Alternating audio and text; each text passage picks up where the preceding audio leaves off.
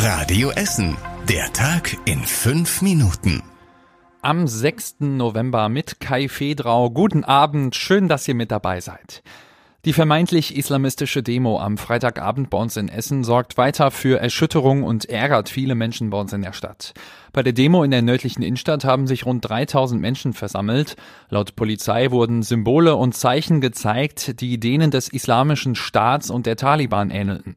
Oberbürgermeister Thomas Kufen hat sich auf Radio Essen Nachfrage zu dem Vorfall geäußert. Ja, wir sind erschüttert, verärgert gibt viel Unverständnis bei den Essenerinnen und Essenern. Da ziehen Islamisten, Antidemokraten und Judenhasser am Rande unserer Innenstadt angemeldet als pro-palästinensische Demonstration, was am Ende nichts anderes als eine Werbeveranstaltung für den radikalen Islam. Ähm, dass die Bürgerinnen und Bürger da zu Recht verärgert drüber sind, kann ich gut verstehen. Gegen den Hauptredner der Versammlung wird jetzt wegen Volksverhetzung ermittelt. Er hatte sich wohl nicht an Auflagen der Versammlung gehalten und offenbar einige Anspielungen auf Israel oder judenfeindliche Parolen gemacht. Die SPD-Landtagsfraktion hat auch zu dem Thema eine Debatte im Innenausschuss beantragt. Am Donnerstag wird die Demo deshalb also nochmal ein großes Thema im Düsseldorfer Landtag. In Schönebeck können die Schülerinnen und Schüler der Eichendorf Grundschule wieder ihren Schulhof und das Schulgebäude nutzen. Seit Beginn der Herbstferien wurde der Hof begradigt und neu asphaltiert. Eigentlich sollte die Baufirma auch schon längst fertig sein. Es gab aber Verzögerungen. Radio Essen Stadtreporter Kostas Mitzalis kennt die Gründe. Der Boden unter dem alten Asphalt war teilweise hohl und auch sehr matschig. Deshalb haben die Arbeiten drei Wochen länger gedauert als geplant. Etwa 200 Kinder mussten umziehen. Sie hatten Unterricht im Gemeindehaus St. Antonius Abbas. Jetzt ist aber alles fertig. Sie können zurück in Ihr alte Schulgebäude. Die Eichendorf Grundschule in Schönebeck hat zwei Gebäude. Nur eins, das der Roten Schule, war bisher gesperrt. In dem anderen Schulgebäude lief der Unterricht aber ganz normal weiter. Einen größeren Autounfall gab es gestern an der Schönscheidstraße zwischen Krai und Stehle. Ein Autofahrer war mit überhöhter Geschwindigkeit von der Straße abgekommen. Dabei rammte er gegen ein parkendes Auto, einen Metallzaun und einen Stromverteilerkasten. Tobi Bitter aus der Radio Essen Nachrichtenredaktion mit den Infos. Eigentlich waren die Polizisten gegen 22 Uhr wegen eines anderen Einsatzes in Krai unterwegs, als ein Golf viel zu schnell an ihnen vorbeifuhr. Verfolgen mussten die Beamten den Wagen allerdings nicht.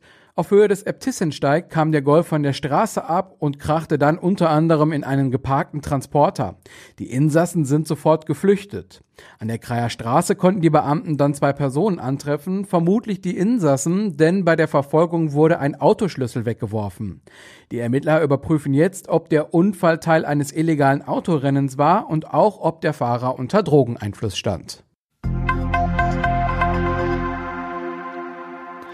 In der Lichtburg in der Innenstadt wird heute wieder eine Filmpremiere gefeiert. Zehn Tage vor dem offiziellen Kinostart wird bei uns in Essen heute schon der neueste Teil der Tribute von Panem gezeigt. Der aktuelle Film Songbirds and Snakes spielt 64 Jahre vor den Ereignissen, die als Buch und Film bereits weltweit erfolgreich waren. Einige Szenen des Filmes sind im Landschaftspark Duisburg Nord entstanden und auch mehrere Statisten kommen hier aus dem Ruhrgebiet.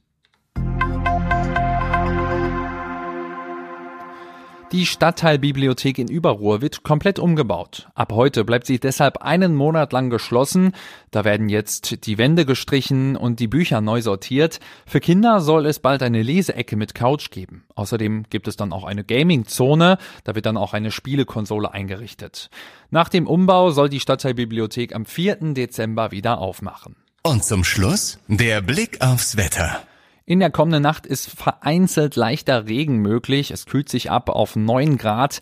Morgen geht's dann windig und bewölkt weiter. Hier und da auch kleinere Regenschauer möglich bei Werten um die 12 Grad. Und das war alles Wichtige aus Essen für heute. Die nächsten aktuellen Nachrichten gibt's dann morgen früh wie immer hier in der Radio Essen Frühschicht. Ich wünsche euch einen schönen Abend. Das war der Tag in fünf Minuten. Diesen und alle weiteren Radio Essen Podcasts findet ihr auf radioessen.de und überall da, wo es Podcasts gibt.